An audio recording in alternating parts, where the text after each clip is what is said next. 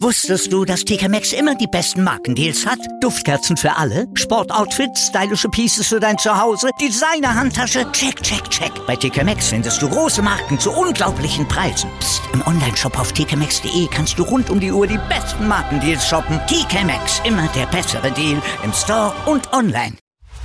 Chip and Charge. Der Tennis-Podcast mit Andreas Thies und Philipp Joubert. Auf meinsportpodcast.de. Herzlich willkommen zu einer neuen Ausgabe von Chip and Charge, dem Tennis Talk auf meinsportpodcast.de. Heute zu einem Thema, das in den letzten Monaten ein bisschen prominenter im Tennis geworden ist, weil es angesprochen wurde von Spielerinnen. Es geht heute um die Auswirkungen der Menstruation auf Frauen im Leistungssport. Bei den French Open, die kürzlich zu Ende gingen, hatte die Chinesin Jin Wenjiang nach ihrer Niederlage gegen Iga Swiatek davon gesprochen, dass sie ab dem zweiten Satz von Menstruationsbeschwerden geplagt war und deswegen nicht ihre volle Leistungsfähigkeit hatte abrufen können. Auch Swiatek selbst, die die French Open gewann, hatte letztes Jahr nach einer Niederlage bei den WTA-Finals schon davon gesprochen. Danielle Collins zum Beispiel hat ihren Kampf mit der Endometriose öffentlich gemacht. Das sind die ersten Stimmen, die ein Thema auf die Tagesordnung gebracht haben, das bislang kaum öffentlich gemacht worden war.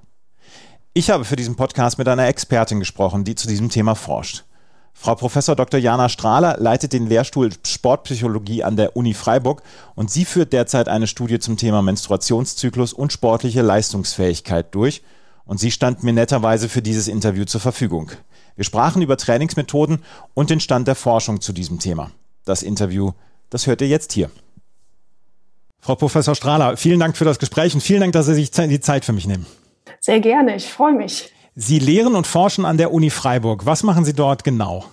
In äh, unserer Forschung in, an der Uni Freiburg beschäftigen wir uns vor allem mit den gesundheitlichen Effekten von Sport und Bewegung, Essverhalten und ein bisschen Achtsamkeit. Ja. Äh, und hier geht es uns vor, vor, allem darum, ähm, ja, Wirkmechanismen zu verstehen. Äh, warum macht Stress beispielsweise krank und was können wir dagegen tun, um Stress abzupuffern beziehungsweise negative Folgen abzupuffern. Das ist so das eine. Ähm, und das andere ist so ein bisschen, wir alle wissen ja, was es heißt, äh, sich ausreichend zu bewegen, gesund zu ernähren. Warum gelingt es uns aber trotzdem nicht? Also mhm. was ist sozusagen so ein bisschen, was sind Barrieren, sich gesund zu verhalten? Und eben eher so eine motivationale Komponente, für die wir uns interessieren. Also das ist Sportpsychologie dann. Richtig, genau. Ich ver vertrete hier den Lehrstuhl Sportpsychologie. Das ist auch das, was wir in der Lehre machen. Das heißt, die Rolle der Psychologie in den verschiedensten Bereichen des Freizeit-, Gesundheits- und Leistungssport. Ja. Und Sie leiten jetzt derzeit eine Studie, die sich nennt Menstruationszyklus und sportliche Leistungsfähigkeit. Mhm. Welcher Frage widmen Sie sich dort in dieser Studie? Es geht es da ähm, wirklich um den Leistungssport, den, den Hochleistungssport, den wir in, in Wettbewerben etc. sehen, oder geht es dann auch um den Leistungssport von ich sage jetzt mal, erweiterten Hobbysportlern? Zum, zum einen aus Gesprächen mit Athletinnen, jetzt auch mit, mit sozusagen unseren Sportstudierenden ähm, hier an, an der Uni Freiburg wissen wir, dass viele das Gefühl haben, im Kontext ihres Menstruationszyklus an manchen Tagen fitter zu sein als an anderen Tagen. Studien zeigen dann auch, dass die sportliche Leistungsfähigkeit von Frauen mit dem Menstruationszyklus zusammenhängen kann aber man weiß nicht genau wie, welche Phase ist es denn und gibt es das tatsächlich, wie viele Frauen betrifft das denn? Und deswegen interessieren wir uns in dem Projekt jetzt dafür, inwiefern sportlich aktive Frauen, da komme ich auch direkt auf die Antwort, also mhm. es geht um die ambitionierten Hobbysportlerinnen ähm, im überwiegenden Falle den Einfluss des Zyklus auf die selbstberichtete, selbst wahrgenommene Leistungsfähigkeit, Stimmung und körperliche Beschwerden in ihrem Alltag tatsächlich auch bemerken. Seit wann gibt es denn jetzt Forschung überhaupt zu diesem Thema Leistungssport und Menstruationszyklus? Weil ich kann sagen, aus, aus meiner Erfahrung jetzt als Berichterstatter über Tennis, ich habe mich dieses Themas niemals gewidmet. Das muss ich dann in aller Deutlichkeit sagen. Seit wann gibt es denn die Forschung überhaupt dazu? Weil ich glaube nämlich auch, dass es gerade im Sportjournalismus ähm, noch sehr, sehr verschwiegen wird man muss sagen, intensivere Forschungsbemühungen können wir sicherlich nicht länger als fünf bis zehn Jahre ja. zurück, zurückdatieren. Hierbei muss ich allerdings auch erwähnen, dass experimentelle Forschung generell deutlich seltener mit Frauen durchgeführt wird. Beispielsweise auch Medikamentenstudien oder Studien, in denen wir uns mit Fragen zum Stoffwechsel beispielsweise während sportlicher Aktivität äh, beschäftigen. Hier werden Frauen häufig in der sogenannten Follikelphase getestet. Das ist die, die erste Hälfte des, mhm. des Zyklus. Eine Phase, in der die Hormonspiegel am, am niedrigsten sind. Und das vor allem mit dem Ziel, um diese Auswirkung vom Östradiol, Progesteron auf die Studienergebnisse zu minimieren. Also wir wissen, Zyklus ist einfach etwas, was gerade wenn wir uns für den Stoffwechsel interessieren, beachtet werden muss. Das vielleicht zum einen. Und zum, zum anderen hat es sicherlich auch was mit dem Bedarf an, an Forschung mhm. zu tun an der Stelle. Aber ist denn da der Forschung in den letzten Jahren vielleicht sowas wie ein Licht aufgegangen, sich um sowas zu kümmern? Weil ich ein ganz blödes Beispiel jetzt zum Beispiel Airbags etc. werden an, an Körpern getestet oder an, an diesen, mhm. diesen Crash-Test-Dummies, äh, was männliche Auswirkungen hat. Gurte etc. werden, werden an, an männlichen Crash-Test-Dummies äh, ausgeführt. Ist da denn den, der Forschung irgendwann Licht aufgegangen und gesagt, 50 Prozent der Welt äh, sind ja Frauen oder mhm. wie, wie ist das? Ja. Das, das ist genau das, auf was ich gerade auch ein bisschen hinweisen wollte, ja. dass generell, was experimentelle Forschung angeht, die wird, muss man sagen, an, an weißen Männern, die 70 Kilogramm wiegen, mhm. um es mal ein bisschen platt und mhm. überspitzt zu formulieren, durchgeführt. Ja. Was manchmal Gründe hat, wenn es äh, eher darum geht, generelle Aussagen zu treffen zu bestimmten Zusammenhängen oder Einflussfaktoren. Äh, aber klar, es muss dann immer klar sein, ich kann das nicht auf, auf Frauen übertragen. Und da kommen wir jetzt immer mehr hin. Äh, man muss aber auch sagen, dass Forschung mit Frauen, äh, wenn wir uns mit dem Stoffwechsel beschäftigen, immer auch ein bisschen mit mehr Aufwand verbunden ist, weil wir mhm. eben kontrollieren müssen, nehmen die Frauen hormonelle Kontrazeptiva ein, beispielsweise die Antibabypille, in welcher Zyklusphase befinden sich die, die Frauen. Prinzipiell müssten wir alle unsere Untersuchungen in jeder Zyklusphase wiederholen, um mhm. dann Aussagen treffen zu können welchen Einfluss hat denn der Zyklus darauf? Ähm, und das ist natürlich auch mit, mit Kapazitäten ver verbunden, die es entweder gibt oder nicht gibt. Ich meine, Leistungssport bei Frauen gibt es dann jetzt ja auch schon ewig und ähm, es mhm. wurde trotzdem nichts dazu gemacht. Auch, auch unter Frauen dann vielleicht, ist das so, eine, so, so ein Thema, was dann auch erst in den letzten Jahren aufgekommen ist oder hat man dann vorher gesagt, naja, es wird schon nicht so schlimm sein. Es tut mir leid, wenn ich jetzt so eine doofe Frage stelle, aber ähm, mhm. es interessiert mich tatsächlich jetzt, warum wird das erst seit ein paar Jahren gemacht? Weil wir wissen, dass Frauen die die Menstruation haben. Das ist ja nichts Neues, das ist ja kein neues Thema. Das, das ist, äh, finde ich, spannend. Ähm, das hat sicherlich was mit dem Bedarf zu, zu tun. Ähm, ja, Leistungssport gibt es eigentlich auch schon ewig und äh, auch Frauen sind im Leistungssport aktiv.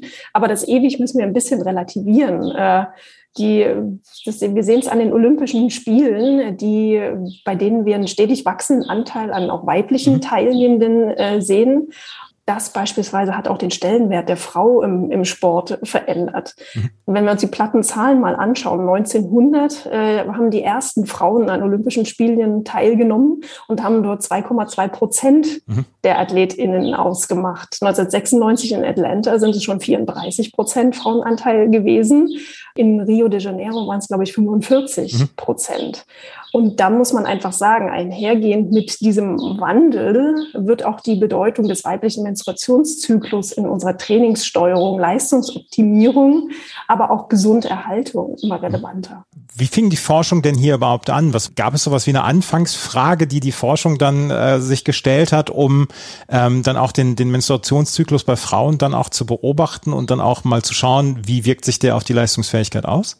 Ob es jetzt eine Anfangsfrage gibt, das, das weiß ich nicht. Mhm. Das kann ich historisch nicht nachvollziehen. Ähm, was aber sehr, sehr deutlich ist, dass Athletinnen auf keinen Fall von Menstruationsbeschwerden ausgenommen sind. Mhm. Äh, wenn, wenn wir Athletinnen fragen, ähm, glaubst du denn, dass dein Menstruationszyklus sich negativ auf das Training und deine Leistung auswirkt? Über 40 Prozent sagen, na ja. Mhm. Also da ist sozusagen auch so ein Selbstverständnis ist da. Ähm, aber wir sind, was so Mechanismen angeht, wirklich noch extrem am Anfang zu verstehen, worauf das zurückgeführt werden kann. Ähm, erste Ideen sind da auf alle Fälle stärkere Menstruationsblutungen, die potenziell mit, mit Eisenmangel ein, einhergehen können. Aber das ist noch rein spekulativ. Wie weit ist dann die Forschung derzeit? Also das hört sich dann für mich an, dass Sie wirklich noch fast ganz am Anfang sind, was diese Forschung angeht. Genau, würde ich auch so sagen. Ich, ich habe selber im, im Rahmen jetzt der Vorbereitung auf unseren Podcast nochmal äh, nach aktuellsten Studien geschaut und habe zwei relativ aktuelle sogenannte Meta-Studien gefunden, das heißt Studien, die andere Studien zusammenfassen, beide aus dem Jahr 2021 und beide listen gerade einmal sieben Studien, die sich mit dem Einfluss des Menstruationszyklus auf sportliche Leistungsfähigkeit be beschäftigen. Also allein das sagt schon, wir stehen extrem am Anfang was wir aber aus diesen Studien schon schlussfolgern können, ist, dass der, ähm, wenn wir die Frauen fragen, ob sie eben diese Einschränkungen wahrnehmen, dann beschreiben viele Frauen vor allem die Phase kurz vor der Menstruationsblutung und, und eben die, die Zeit der Menstruation selber als die beeinträchtigendste. Mhm was wahrgenommene Leistungsfähigkeit angeht. Sicherlich auch zurückzuführen auf die Beschwerden, die damit im Zusammenhang stehen. Blähgefühl, Schmerzen, Krämpfe im, im Bauch, Rückenschmerzen, Kopfschmerzen, Schwindel. Das sind alles die sogenannten menstruellen oder prämenstruellen Beschwerden, die dann eben auch mit einer verringerten sportlichen Leistungsfähigkeit einhergehen. Jetzt sind wir in Tennis-Podcast und Tennis ist gerade was, was Frauentennis angeht, eine der berühmtesten Sportarten, beziehungsweise es, äh, es, es bringt die berühmtesten Sportlerinnen mit hervor, da es der mitbekannteste Sport ist. Wir haben jetzt gerade im Tennis haben wir eine Diskussion, die angestoßen worden ist, letztes Jahr zum Beispiel von Danielle Collins, die über ihre Endometriose gesprochen hat und darüber über Schmerzen, dass sie darauf aufmerksam machen möchte, die wirklich sehr, sehr lautstark dann auch darum kämpft. Wir haben letztes Jahr die Weltranglisten Erste gehabt, Iga Swiatek, die darüber gesprochen hat nach einer Niederlage, dass sie Probleme mit PMS hatte ähm, vor einem Match und deswegen das Match klar verloren hat. Wir hatten jetzt eine chinesische Spielerin bei den French Open, Jin Wenjing, die gesagt hat, ja, ich konnte meine Leistungsfähigkeit nicht mehr abrufen, weil ich ich Menstruationsbeschwerden hatte. Und sie sagte dann in dem, in der Pressekonferenz, ich habe in dem Moment habe ich gewünscht, ich wäre ein Mann, um diese Schmerzen mhm. einfach nicht zu haben, um diese Leistungs, diese Leistungseinbruch nicht zu haben. Ich habe das Gefühl, ähm, dass diese Diskussion, dass dieses öffentlich machen, dass das jetzt auch wirklich Türen öffnen kann, gerade auch für ähm, Frauen im Sport und dass dann ja auch ja so ein bisschen Türen öffnen kann für Forschung und dass man sich diese Frage überhaupt stellt, was hat diese Menstruationszyklus mit, ähm, mit dem Leistungssport zu tun? Glauben Sie auch, dass gerade die Tennisspielerinnen da eine ganze Menge machen können? Auf jeden Fall. Also was ganz klar ist, dass eindeutig der Bedarf besteht, die weibliche Physiologie besser zu verstehen und welche Auswirkungen positive wie negative unsere zyklischen Hormonschwankungen einfach auch haben können auf unsere sportliche Leistungsfähigkeit. Außerdem können wir durch ein besseres Verständnis des Menstruationszyklus überhaupt erst Grundlagen legen, um negative Auswirkungen des Zyklus auf das Training, die Leistung anzugehen, mhm. sozusagen das Training anzupassen. Was wiederum dann bedeutet, dass wir Teilnahme am Sport, Teilnahme an Wettkämpfen fördern können. Und um es noch ein bisschen mehr runterzubrechen oder vielleicht auch ja ein bisschen sozialer die Frage zu beantworten. Das führt dann natürlich auch dazu, dass wir äh, Ungleichheit, was wenn es um Vertretung der Geschlechter im Sport, im Leistungssport mhm. geht, das ebenfalls zu, zu minimieren es gibt ja so die ersten Anfänge, dass auch sowas öffentlich gemacht wird und dass auch äh, prominente Sportlerinnen dann darüber sprechen. Es gibt ja jetzt zum Beispiel, äh, VfL Wolfsburg, glaube ich, beziehungsweise Paris Saint-Germain, die Frauenmannschaften, die haben zyklusbasiertes Training eingeführt und dann auch wirklich ähm, gesagt, okay, wir, wir achten drauf, wann die Frauen ihren Zyklus haben und darauf ähm, legen wir das Training an. Das ist jetzt erstmal, das ist jetzt erstmal ein Begriff, der im Raum steht. Was mhm. bedeutet zyklusbasiertes Training ähm, bei Frauenmannschaften, bei Teams mit mhm. Frauen und bei Sportlerinnen mhm. überhaupt? Hier müssen wir zwei Dinge unterscheiden. Das, das eine sind die zyklusbedingte physiologischen Veränderungen der Ausdauerfähigkeit, der Kraftfähigkeit, was wirklich einfach mit der Hormonsituation Östrogene, Progesteron zu tun hat, wie die den Stoffwechsel beeinflussen, vielleicht auch die Verstoffwechselung im Sport. Das auf der einen Seite und auf der anderen Seite natürlich psychische Beschwerden, ähm, die, die im Rahmen des Zyklus auftreten können. Äh, auch bei gesunden Frauen, die keine prämenstruellen Symptome zeigen, PMS, was Sie vorhin angesprochen mhm. haben, kennen wir zyklusbedingte Schwankungen. Die sind allerdings seltener als bei Frauen, die von PMS betroffen sind. Das heißt, aktuell muss man sagen, was die Psyche angeht und das Befinden, kann man gar nicht so zwingend Muster erkennen mhm. im, im Zyklus, äh, sondern das sind eher Frauen, die tatsächlich auch diese klinischen Beschwerden des prämenstruellen Syndroms haben und dann eben in, in der Zeit kurz vor der Menstruation und während der Menstruation viel Ablenkung auch erleben durch körperliche Beschwerden, mhm. Missbefinden eine Lethargie, die da vielleicht auch ähm, ja, im Zusammenhang mitsteht. Ähm, wenn wir uns jetzt aber in die Übersichtsarbeiten, die ich vorhin schon mal ganz kurz angesprochen habe, schauen, dann haben wir da schon erste Ideen, wie zyklusbedingte Schwankungen mit der sportlichen Leistungsfähigkeit zusammenhängen und wann man vielleicht den ein oder anderen Aspekt des Sportes eher betreiben sollte. Also beispielsweise wissen wir, dass die Ausdauerleistung in der ersten Zyklushälfte geringer ausgeprägt ist als in der zweiten Zyklushälfte. Also das, das ist so eins. Andere Parameter wie Sprint oder Kraftübungen beispielsweise, da, da sehen wir gar nicht zwingend diese, diese zyklusbedingten Unterschiede. Das heißt, schlussendlich muss jede Athletin für sich selber herausfinden, was ihr in welchen Phasen auf der einen Seite gut tut, weil das müssen wir auch sagen, Sport kann helfen, Symptome zu lindern. Mhm. Äh, und welcher Trainingsreiz in, dann am besten auch gesetzt werden sollte. Also da ist überhaupt erstmal das Bewusstsein schaffen, dass es zyklusbedingte physiologische äh, Unterschiede gibt, die Leistung beeinflussen können. Und dann muss aber für jede Frau für sich selber oder jede Athletin für sich selber herausfinden, was tut ihr denn gut in welcher Phase und ja, welche Trainingsreize funktionieren einfach in welcher Phase am besten. Also was ich jetzt verstanden habe, ist, dass der Waldlauf oder der 10 Kilometer Waldlauf ev eventuell eher auf die zweite ähm, Zyklushälfte zu verschieben ist und bei anderen Sachen, dass man da einfach schauen muss, wie fühlt sich die Athletin. Habe ich das jetzt richtig verstanden oder gibt es da noch mehr Punkte, wo wir sagen, ähm, das könnte zum Beispiel in die erste Zyklushälfte gepackt werden und das vielleicht dann in die zweite? Was wir für bei Kraft, Kraftausdauer wissen, ist, dass die in der späten Follikelphase etwas höher ausgeprägt ist. Also die, die Phase relativ kurz vor dem Eisprung. Mhm. Das ist vielleicht auch so, noch so eine Quintessenz, die wir aus den bisherigen Studien ziehen können.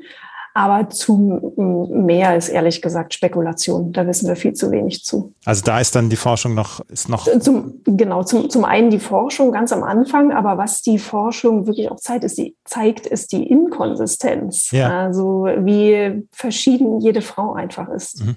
Und das muss man ja auch sagen. Ähm, da sind ja ganz viele Mitspieler, um es mal in den Sportkontext zu holen, die, die eine Rolle spielen für die sportliche Leistungsfähigkeit. Wir haben auf der einen Seite die Physis mit den Hormonen. Äh, dann kommt es natürlich darauf an, welch, um welchen Trainingsreiz geht's denn, welche ähm, sportliche Aktivität, geht es um Ausdauer im anaeroben, im aeroben Bereich, geht es um Kraft, geht es um Dehnbarkeit und natürlich die Psyche auf der, auf der anderen Seite. Und wenn ich mich nicht wohl fühle, Schmerzen habe, unter Krämpfen leide, dann ist natürlich auch so dieser mentale Aspekt, oh, jetzt muss mhm. ich auch noch Sport machen, einer, den, den man mit bedenken muss. Ja. Gibt es denn, also eine Faustregel gibt es dann eventuell dann auch nicht, wo man sagen kann, äh, als, als Frau ist man dort am leistungsfähigsten oder kann vielleicht auch die, die größten Leistungen bringen? Ich glaube, da sind Tagesschwankungen mhm. äh, noch relevanter als tatsächlich Zyklusschwankungen. Ja. ähm, da, da glaube ich wirklich eher an gut geschlafen haben, äh, eine gute Nährstoffversorgung haben. Ja. Da lässt sich vieles ausgleichen. Ja. Es gibt dann jetzt auch Berichte oder man, man hat das dann schon häufiger hör, gehört, dass, dass Frauen einfach durch den ständigen, die ständige Einnahme von der Antibabypille zum Beispiel ihre Periode unterdrücken. Wie gefährlich ist das oder beziehungsweise was, wie wirkt sich das auf den Körper aus? An der Stelle bin ich keine Expertin. Mhm. Von, von daher ein bisschen vor, vor, werde ich mit Vorsicht meine Aussagen formulieren und vielleicht so ein bisschen äh, Wort noch voran, dass die Athletin natürlich immer das Gespräch mit der Frauenärztin, äh, Frauenarzt, Gynäkologin suchen sollte. Was GynäkologInnen an der Stelle sagen, ist, dass aus gesundheitlichen Gründen eigentlich nichts dagegen spricht, mit der Antibabypille entweder für entsprechende Anlässe zu pausieren oder die längerfristig einzunehmen. Ähm, das nennt man in, in den Fachkreisen dann einen sogenannten Langzyklus. Mhm. Und der ist, scheint tatsächlich relativ verbreitet, gerade auch im Leistungssport zu sein. Was man hier allerdings sagen muss, in Deutschland sind alle verfügbaren Pillenpräparate bisher nicht für die Anwendung im Langzyklus zugelassen. Das mhm. heißt, man Einnahmepause haben eigentlich alle zugelassenen Pillen. Es gibt wenige wissenschaftliche Studien zu möglichen Nebenwirkungen solcher Langzyklen. Nach aktueller Studienlage scheinen hier die Risiken im Hinblick auf, man diskutiert hier dann häufig vielleicht Gerinnungsstörungen beispielsweise oder Effekte im Stoffwechsel Und die scheinen vergleichbar mit, wenn man zyklisch die Pille einnimmt. Also das heißt, die Pille an sich ist mit, mit einem leichten erhöhten Risiko assoziiert, mhm. aber es scheint relativ egal zu sein, ob ich zyklisch einnehme, eine Pause einlege oder ob ich sie regelmäßig einnehme oder dauerhaft.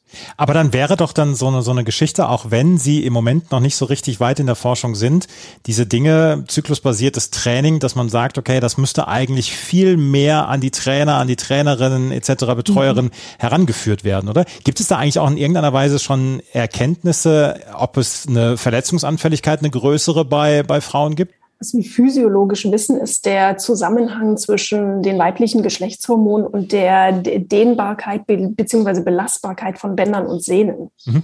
Von, von daher kann es da einen, einen Zusammenhang geben.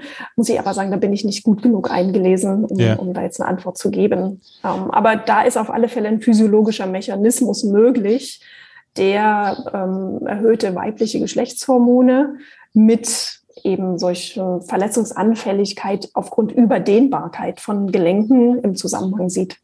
Aber dann nochmal zurück auf die andere Frage, die, die ich hatte gerade. Da müsste man noch eigentlich an die Trainer, Trainerinnen ran und, und sagen, okay, ihr müsst bei eurer Athletin darauf achten, das ist ein bisschen was anderes als Männertraining. Das, das, das geht so in mhm. dieser Form vielleicht nicht und vielleicht nicht weiter und vielleicht haben wir da ja noch bessere Ergebnisse, wenn wir auf den Zyklus achten.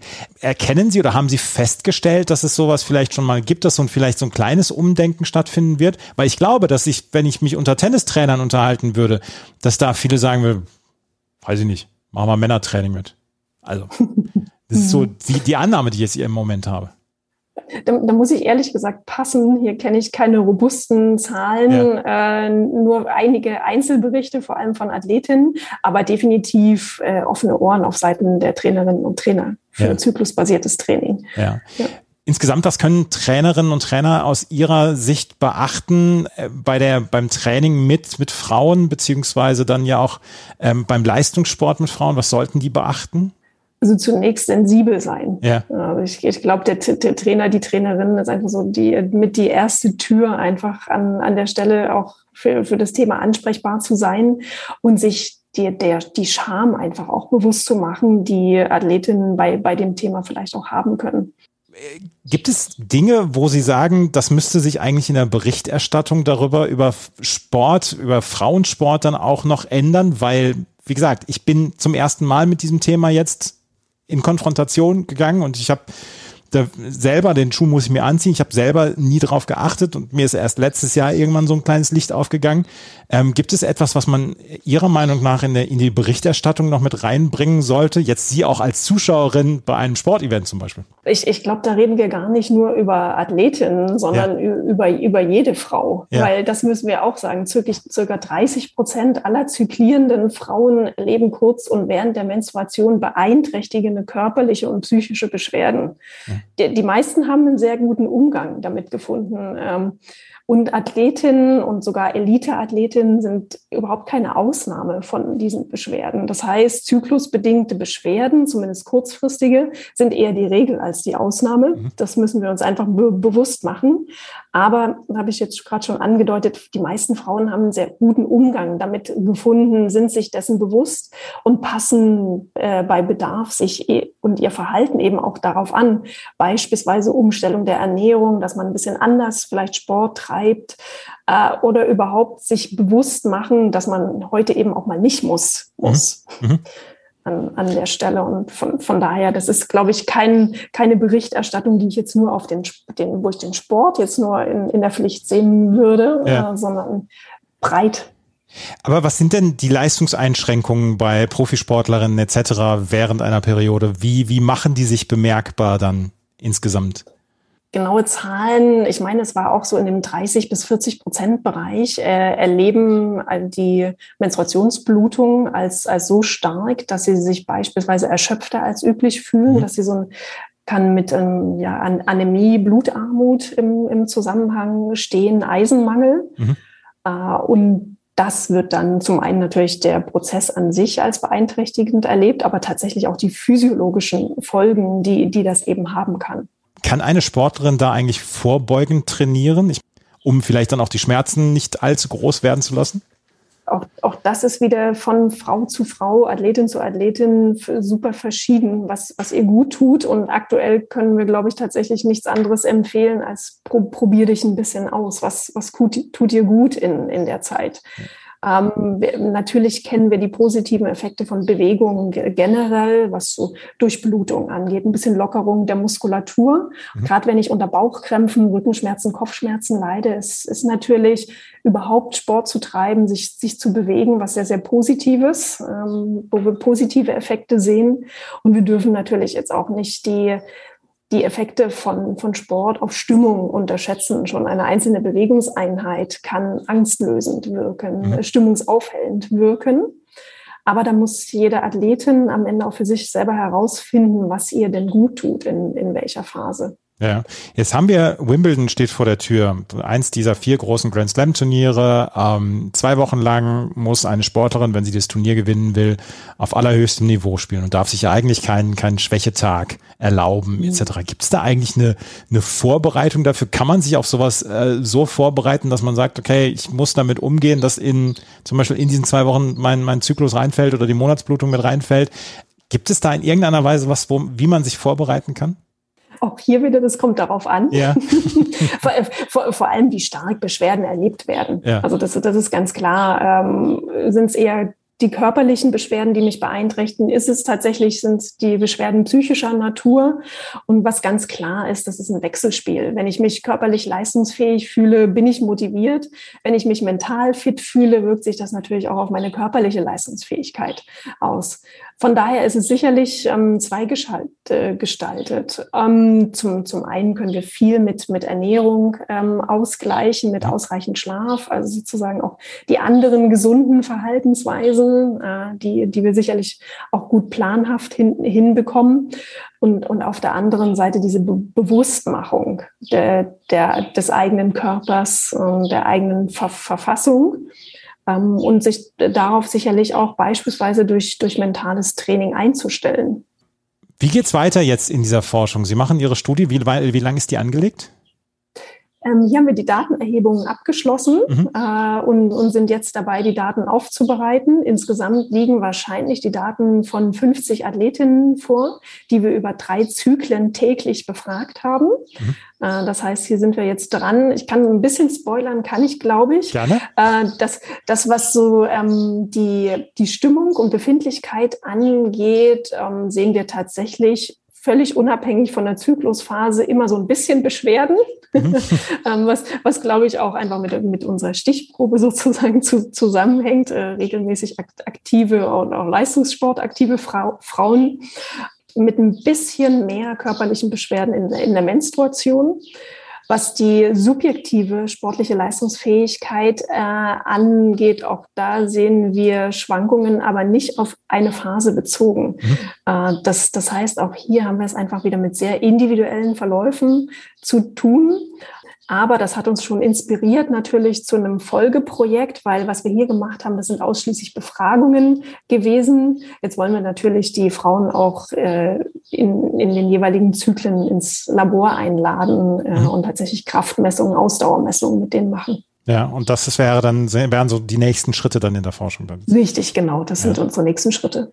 Ich wünsche Ihnen viel Erfolg dabei und dass, äh, dass auch Ihre Arbeit damit hilft, dann äh, Frauen im Leistungssport mit Menstruationszyklus mhm. etc. dann auch besser zu verstehen und das dann auch in die Bewertung mit einfließen zu lassen, weil bislang habe ich in der Bewertung von Tennisspielerinnen immer gesagt, hat gut gespielt, hat schlecht Richtig. gespielt, bin auf den mhm. technischen Teil eingegangen, nicht auf den körperlichen Teil. Und äh, ja, Frau Professor Strahler, ich danke Ihnen sehr für das Gespräch. Das hat mir einen großen Erkenntnisgewinn auch gebracht. Vielen Dank. Ich, ich freue mich. Vielen Dank. Das war Professor Dr. Jana Strahler von der Uni Freiburg. Wie ihr gehört habt, steckt die Forschung zu diesem Thema noch ein bisschen in den Kinderschuhen.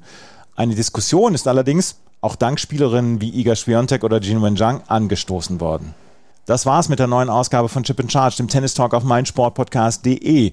Und ich hoffe, euch hat auch diese Ausgabe gefallen. Wenn sie euch gefallen hat, dann freue ich mich natürlich über Bewertungen und Rezensionen bei iTunes und Spotify. Folgt uns auch bei Twitter, Facebook und Instagram. In diesem Sinne, vielen Dank fürs Zuhören. Bis zum nächsten Mal. Auf Wiederhören. Wie viele Kaffees waren es heute schon? Kaffee spielt im Leben vieler eine sehr große Rolle. Und das nicht nur zu Hause oder im Café, sondern auch am Arbeitsplatz. Dafür gibt es Lavazza Professional. Kaffee am Arbeitsplatz, der genauso lecker schmeckt wie in eurem Lieblingscafé. Die perfekte Kaffeelösung für jede Art von Unternehmen. Klein, mittel, groß. Ihr habt auf jeden Fall einen Kaffee, der schmeckt. Die richtige Motivation für eure Arbeitstage. Alle Infos zu Lavazza Professional findet ihr auf lavazzapro.de mit allen Kaffeelösungen für euer Büro.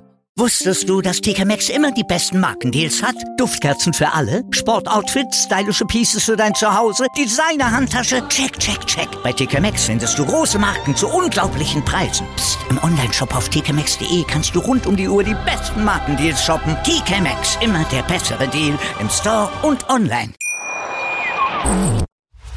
Chip and Charge. Der Tennis-Podcast mit Andreas Thies und Philipp Joubert. Auf meinsportpodcast.de. Ich habe mich natürlich schockverliebt, weil die war wirklich ganz, ganz klein. So begann die Mensch-Hund-Beziehung zwischen Christina und Tierschutzhund Frieda. Und wie es danach, nach dem ersten Moment der Verliebtheit, so weiterging und welche Klippen es danach zu umschiffen galt, das hört ihr in der neuen Ausgabe von Iswas Dog, dem Podcast für harmonische Mensch-Hund-Beziehungen. Iswas Dog? Mit Malte Asmus. Überall, wo es Podcasts gibt.